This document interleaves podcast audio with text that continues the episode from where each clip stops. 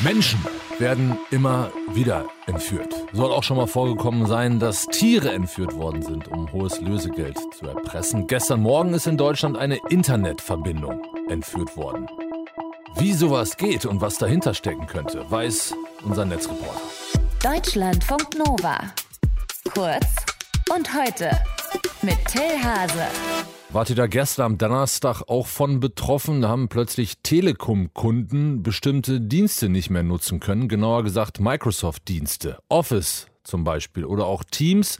Und zwar für mehrere Stunden. Ein richtig fetter Störfall, der zehn oder hunderttausende User und Userinnen auf die Palme gebracht haben dürfte.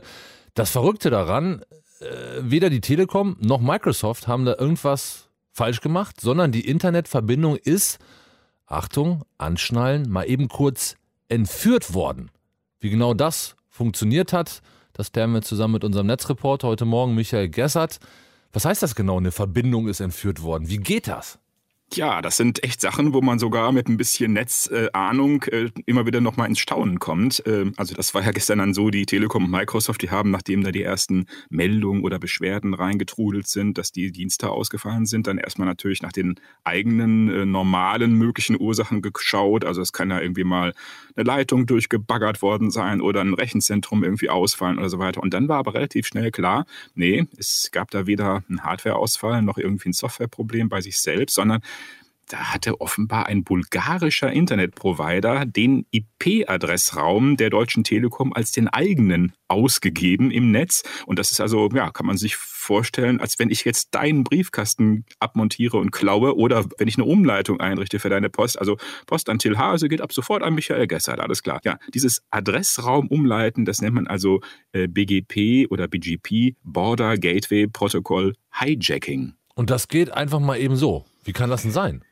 Ja, das äh, kommt noch aus der Urzeit des Netzes. Das Internet ist ja von Beginn an so konzipiert worden, dass es eben extrem flexibel und robust funktioniert, ohne dass man noch irgendwie großartig was unternehmen muss. Und wenn jetzt mal so ein Netzsegment physisch ausfällt, also sagen wir mal, wie gerade angesprochen, irgendwie ein Rechenzentrum kaputt oder ein Unterseekabel von einem Wal zerrissen oder so, dafür haben also die Interneterfinder ein ganz simples Prozedere vorgesehen, wo dann eben Provider einfach melden können, der Adressbereich XYZ, der ist am ursprünglichen physischen Ort gerade platt, ähm, das läuft jetzt mal über uns. Wir beheben das jetzt mal hier. Konkret läuft das eben dann so, dass die praktisch diese Umleitung an die zentralen Router, an die Knotenpunkte im Netz halt melden und diese Router entscheiden ja für jede Datenverbindung ganz flexibel, über welche Strecke sollen diese Daten denn eigentlich laufen. Also sie kriegen praktisch die Ansage, nee, nee, ihr fahrt jetzt hier nicht mehr links, sondern ihr genau. fahrt jetzt hier rechts und dann machen die das auch. Aber da muss es doch eine Kontrolle geben, dass diese Umleitungsmeldung auch eine, sag ich mal, Berechtigung hat.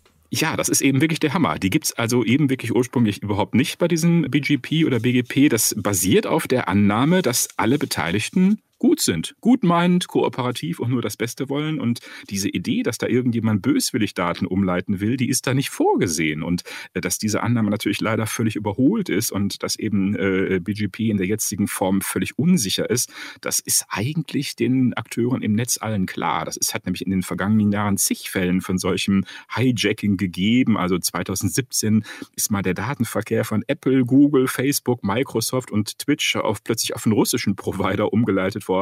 Und dann gab es Vorfälle, wo der Traffic mal auch von ganz großen Akteuren äh, plötzlich nach China lief oder äh, solche Aktionen gab es auch schon mal äh, nach Iran und Pakistan und so. Also eine lange Geschichte.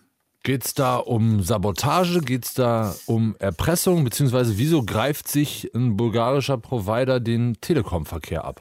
Das ist total interessant. Also es kann, es kann natürlich irgendwie purer Vandalismus im Einzelfall mal sein. Das können wirtschaftliche oder vielleicht auch geheimdienstliche Aktivitäten sein, denn im Extremfall kommen damit praktisch mal Lauscher in bestimmten Ländern an Daten, auf die sie sonst nie äh, Zugriff gehabt hätten, dass die eben plötzlich darüber laufen. Also so eine Umleitung kann dann natürlich auch wieder äh, korrigiert werden, wenn also dann die eigentlichen IP-Adressenbetreiber melden eben, nee, nee, das war Sabotage, wir sind die Richtigen. Äh, übrigens, wenn man selbst betroffen ist zu Hause oder so, dann hilft hilft es eben, den eigenen Router auch nochmal neu zu starten. Der holt sich dann wieder die korrekte Route, wenn die erstmal äh, runde gemeldet worden ist.